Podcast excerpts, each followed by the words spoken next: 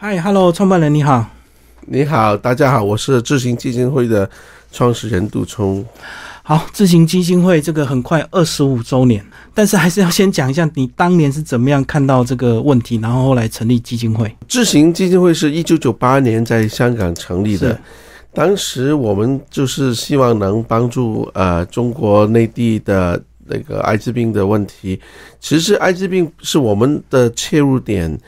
我们更想做的是对歧视啊，希望能创造一个呃减低歧视，呃提倡平等健康的一个组织。嗯嗯，后来呢，我们在做艾滋病预防教育的过程，呃，我自己在北京遇到了两父子，他们都是本身有艾滋病的。我就出于我对艾滋病长期的一个好奇心，就了解一下他们是怎么感染的，他从哪里来的。后来我发觉他们是在中国华中地区，呃的土生土长的，然后在那边有很多艾滋病感染者。那我说为什么你们有很多艾滋病感染者呢？那边是比较农村的一些呃地方。后来他说，因为我们当年都去卖血，很多人。通过卖血感染了艾滋病，现在都很多都是已经死亡了。嗯，那就引起了我的好奇心，然后我就去了当地去看了那个情况。所以那时候就是中国大陆以前农村比较贫困，所以他们把卖血当做职业。是的，因为他贫穷而和无知导致了这个悲剧的发生。当时中国也在呃有一个很大的社会转型。很多事情都变成比较市场经济。嗯，以前呢，很多不用花钱的事情都变得要花钱。花钱的，包括孩子读书要交学费，包括你想买一部彩色电视机，嗯哼，包括你有病要看病出医院。但是农民从呃一直以来呢，都是他可能有粮食解决了温饱的问题，但是你要他拿出很多现金呢，对，他是没有现金的。嗯。所以那些农民要为了孩子上学，要有人有家人生病要住院，或者买一部彩色电视机，这些的诉求都是要现金交易。嗯，所以就导致很多人为了增加他们的现金收入，去啊做不同的事情。啊，那卖学当年是一个啊提供了一个很好的机会给他们创造在。继续规规矩矩努力的做农民，啊，种地的同时，也可以给他们一个啊增加现金收入的一个途径。嗯，好，那卖血跟这个感染艾滋的原因，就是因为针头的关系吗？是的，因为当时其实你可以说，啊，如果我很干净、很卫生的去卖血，也不一定感染艾滋病啊，这个也是。但是当时卖血的过程有很多不规范的做法。针筒的功用，或者是抽血的时候血管没有每次都有清洁，那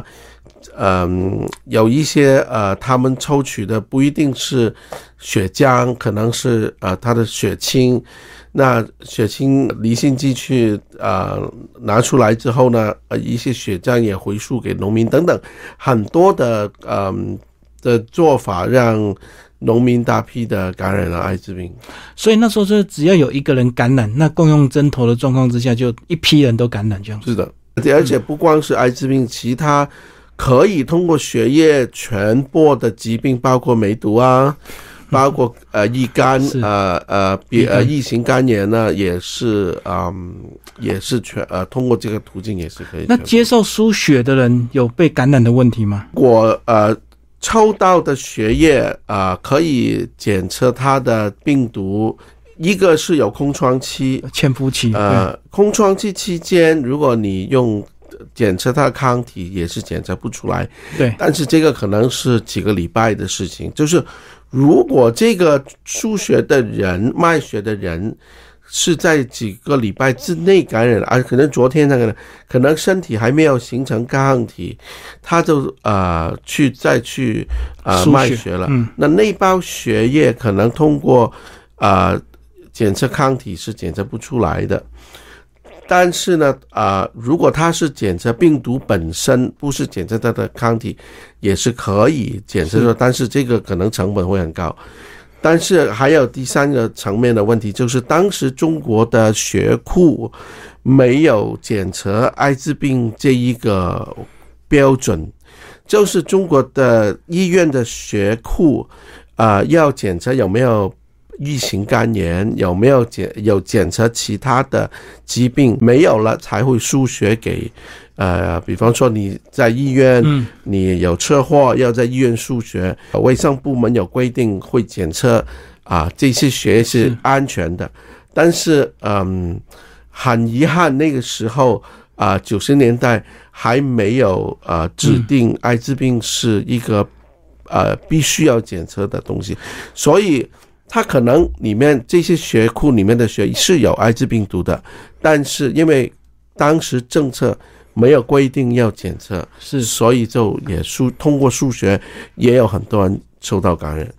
所以就是捐血的人跟输血的人都可能会被感染，就造成这个艾滋村。所以在中国大陆当时是有很多这样的一个这个村落，对不对？比方说河南省份，呃，河南省政府后来宣布了有一批有一批的艾滋病高发农村，所以这些所谓的艾滋病村，并不是呃媒体的一些呃哗众取宠啊或者凭空想象出来的农村，是政府自己核实公布的地方。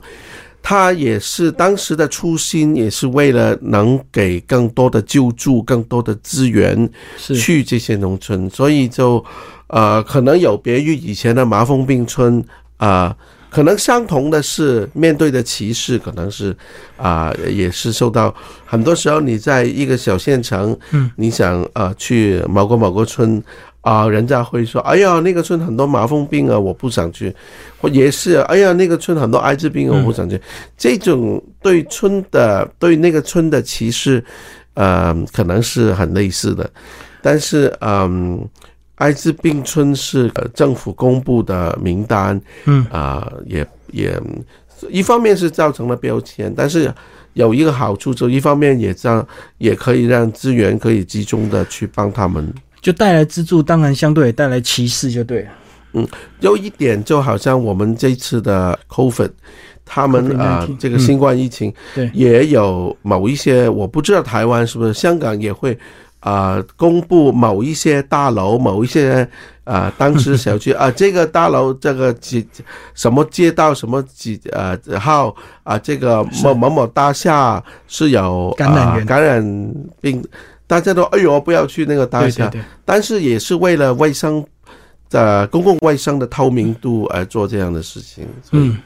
所以这个创办人，你当时这个只是想要推广艾滋病的一些相关知识，后来就直接投入一些资助，对不对？去帮助艾滋病家庭的，等于是越做越深，对不对？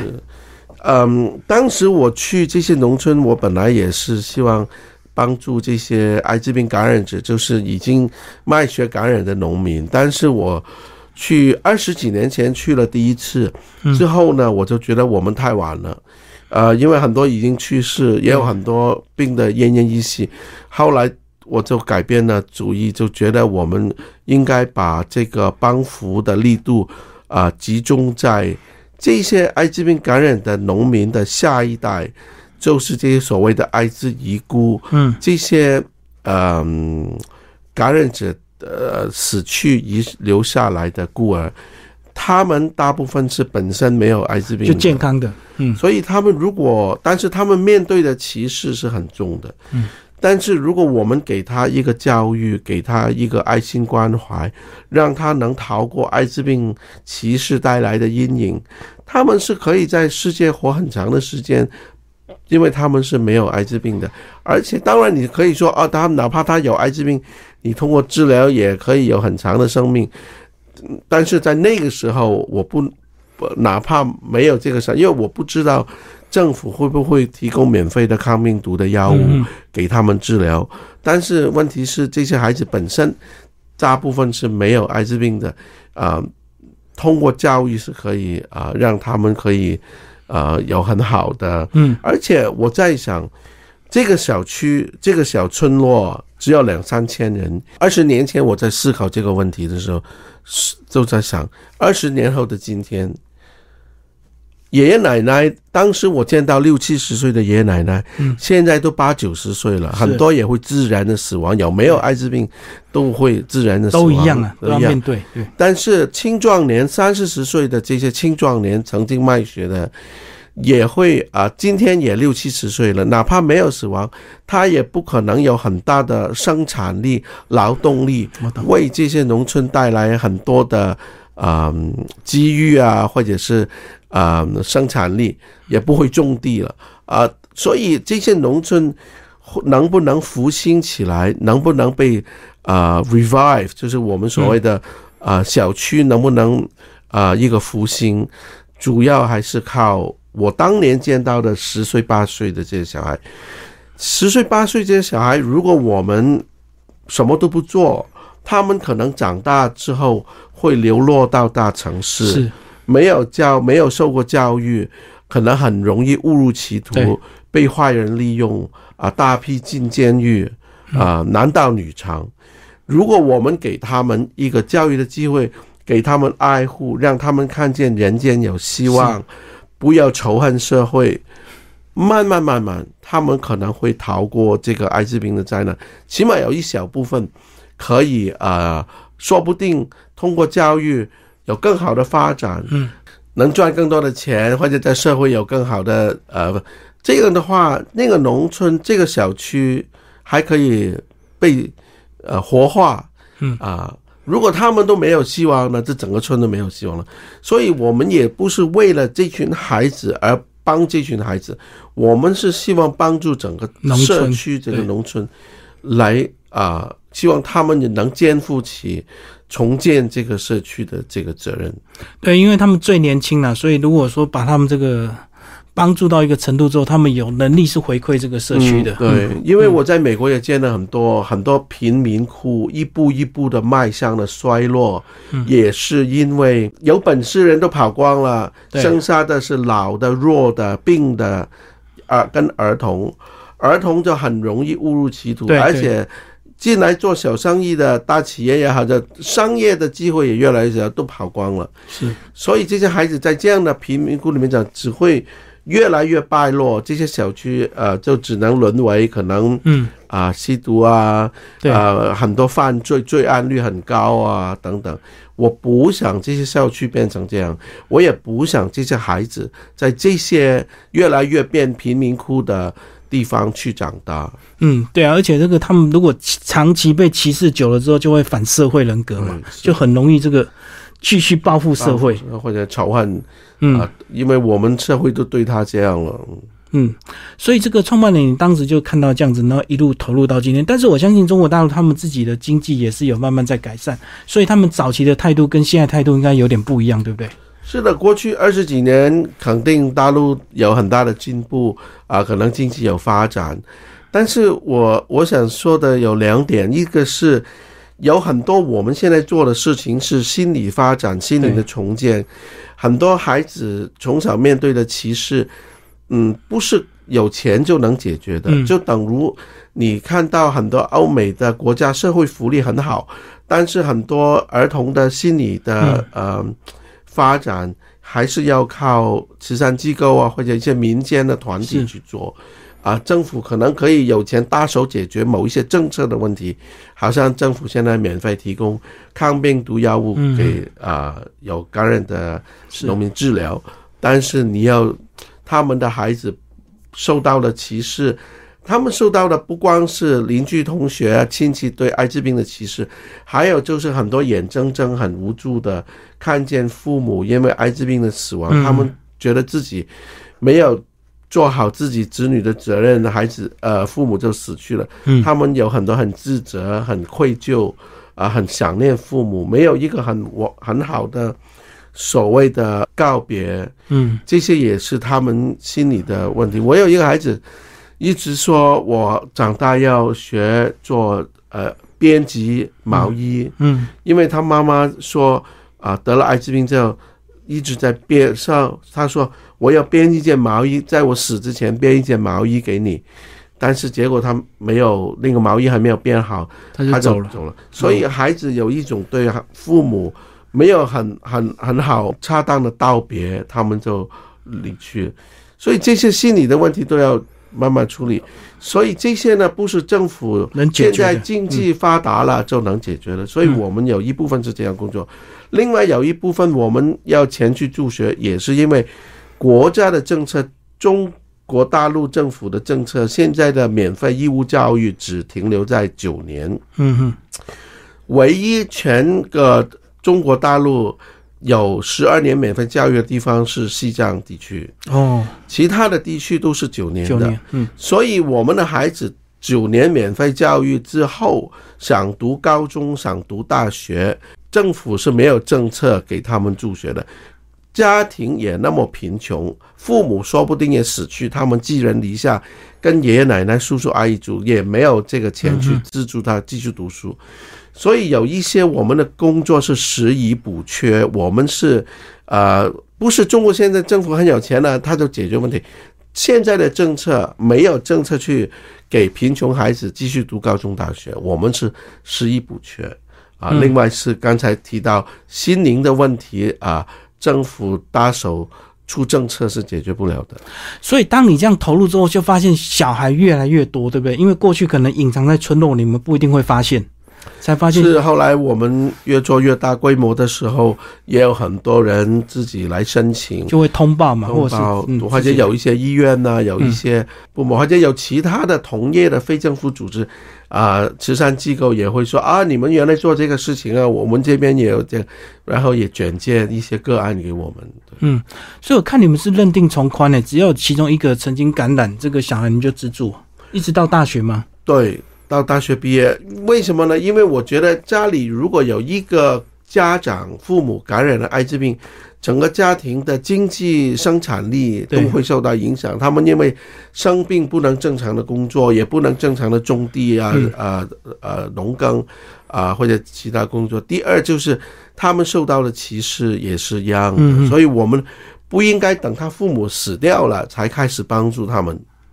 就是感染状态就要直接去帮助，因为感染的时候同时歧视就开始了，对不对？对很多人来讲，是，所以我们如果能及早去为他们服务的话，可能他们更容易心灵呃歧视的阴影没有那么深。嗯，所以这个创办人你的做法一样，就是接受一些募款，然后再再直接亲力亲为把钱送到他们手上，而不是透过第三方，对不对？李先生，我是做银行出身的，嗯，我是半途放下了我的原本的职业，所以我对财务跟这个慈善机构的那个嗯、善款的去向是很关注的。是，我也听到或者很多新闻的报道说，哎呀，我这个人工资助助学啊，帮助呃助助养了一个孩子十几年了，后来终于见面，发觉我每个月给他四百块，原来他每个月只收了四十块，被扣掉了，啊 被扣掉了，中途被中间人一 是手续层一层的砍掉。呃，最近呃也有一些个案呢、一些，所以我觉得很重要的一点，并不是要靠中介机构，很多善款现在很多人是隔山打牛还是隔山买牛，就是我把钱有一些慈善机构为了行政的方便，就找一个当地的合作组织帮他发放这些资源跟学费啊，或者是呃善款，只是。我不敢说所有都靠不住，但是对我来说最能靠得住的就是自己去发。就自己。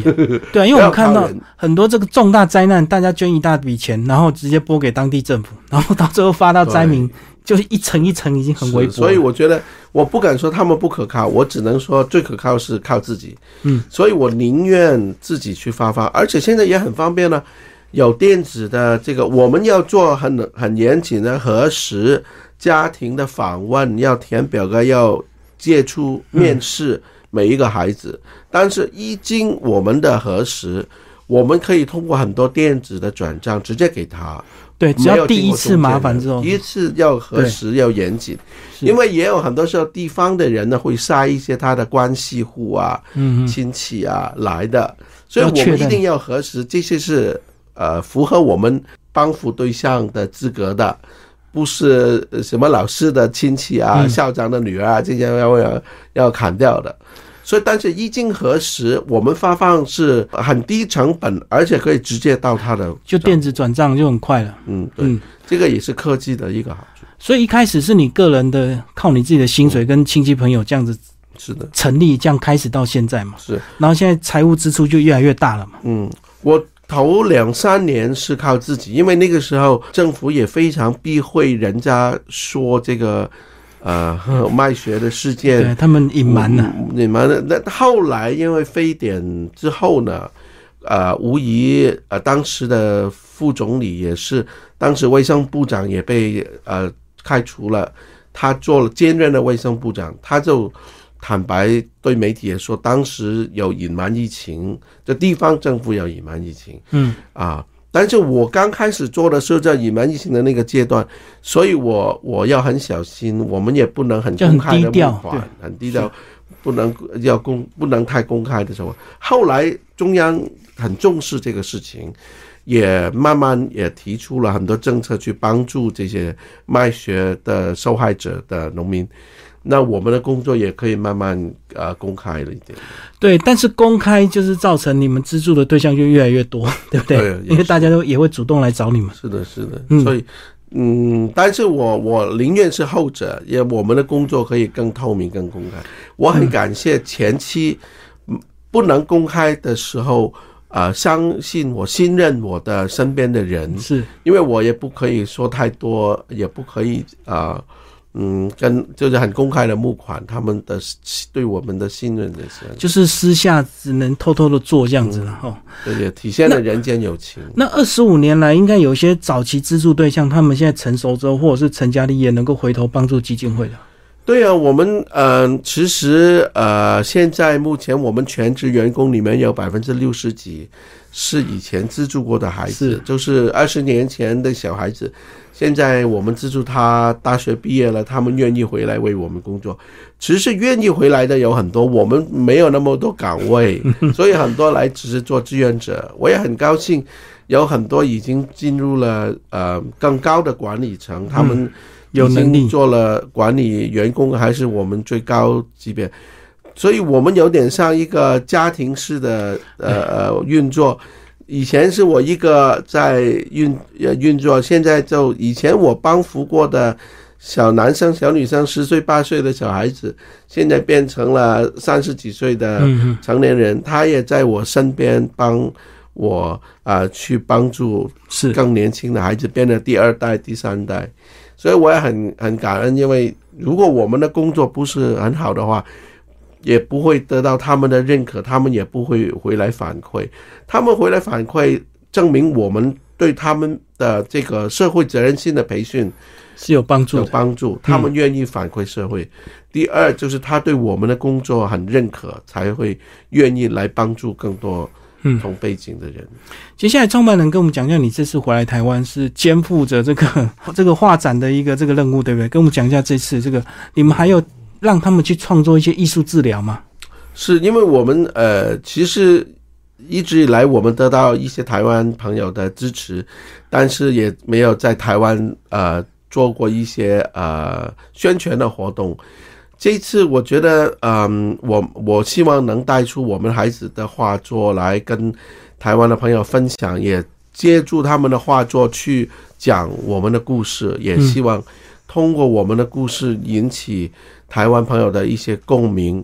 嗯，我们这个艺术疗伤的项目已经也有十八年的历史了。嗯我们觉得，呃，因为当时我看到孩子的心灵是很黑暗的，但是有很多说不出自己心灵的创伤，但是通过艺术的画画可以画出对，呃心里的一些嗯呃想法跟创伤，也有一个疗愈的作用。那这个在心理学也很普遍，也不是我们独创的，嗯，就是通过画画去啊、做心理的辅导。所以我们当时一开始的时候，那些画是很悲惨的，是黑暗。很黑暗，是啊，而且他们画的是棺材、骷髅骨头啊，让我觉得一般的孩子，我们看的都是呃呃画都是用彩色的呃缤纷，或者画的是啊、呃小动物啊很可爱的东西。我没想到他们会画出一个骷髅骨头或者一个嗯，一副棺材，那那他们内心确实需要很需要帮助。所以通过那么多年，我们的画作有很多孩子成为了很棒的画家，后来读大学也选了美术，我们就把他们变成我们的领袖生，嗯，我们的画画老师，现在也通过他们呢去教我们的第二代的画。以前呢，我们是通过香港啊、呃内地的一些画画的老师去教我们的孩子。也幸好我们在几年前开始培育我们的成年的大学生对去做我们的艺术领袖生。这样，我们这三年的呃疫情，我们很多香港的志愿者都回不去大陆，所以就只能靠我们的艺术生，呃，去继续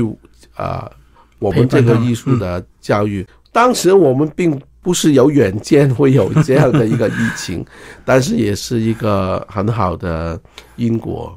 就是这个自己培训出来的意外留在当地，然后就自己服务自己的小孩。是的，是的。嗯嗯，其实我们并没有要求他们以后会每个都做大画家、做大艺术家，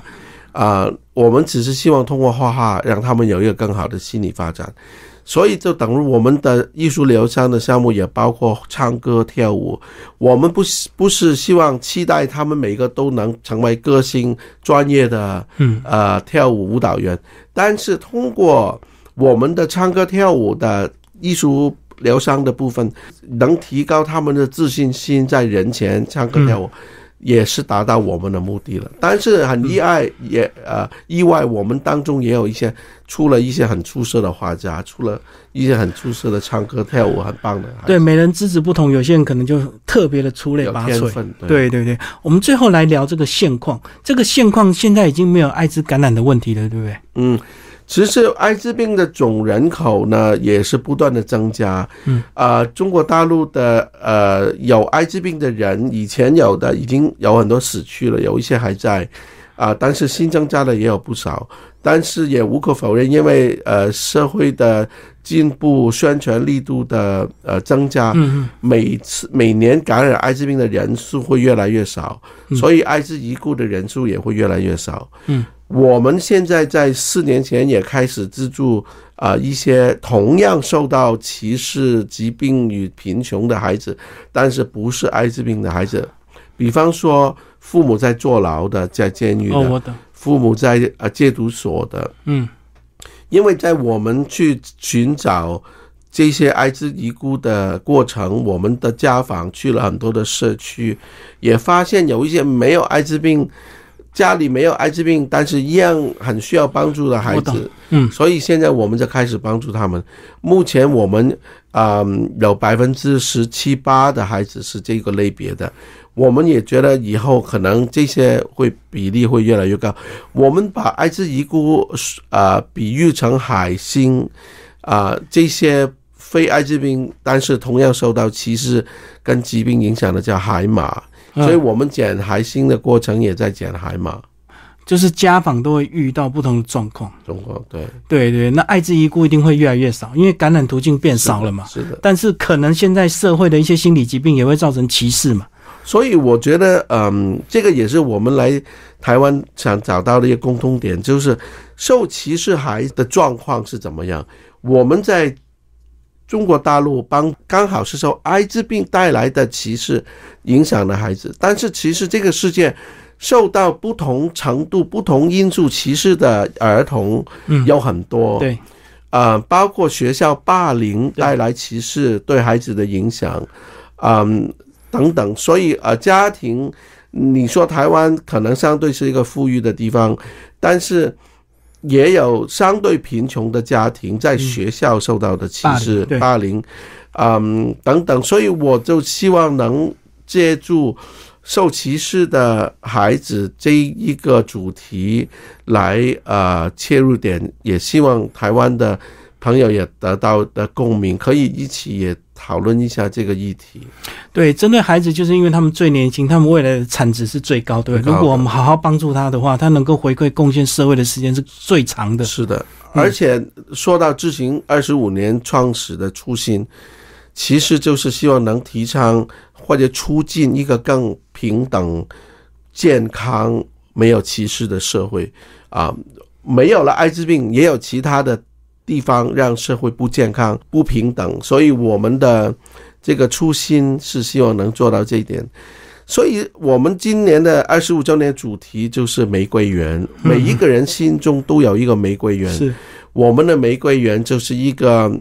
让啊、我们能活在一个没有歧视、色彩缤纷、一个彩虹的呃地方，大家可以在玫瑰园里面啊、很坦然、坦荡荡的啊、生活。那这个玫瑰园是要通过大家的汗水去呃耕耘才能形成的，所以我不想用天堂啊、乌托邦啊这些词，因为玫瑰园是要我们共同的努力才会灌溉的产生的灌溉。可能二十五年前我刚默默的灌溉的时候，还不知道会不会出还开花结果。嗯 我只是凭着一个信仰去做这个事情，但是到今天，我们这个玫瑰园已经开花结果了。是啊所以我希望有更多的人加入我们的团队。玫瑰园也不光是给我们受助的孩子的，我们的志愿者、我们的持份者、我们的捐款人、我们的合作伙伴，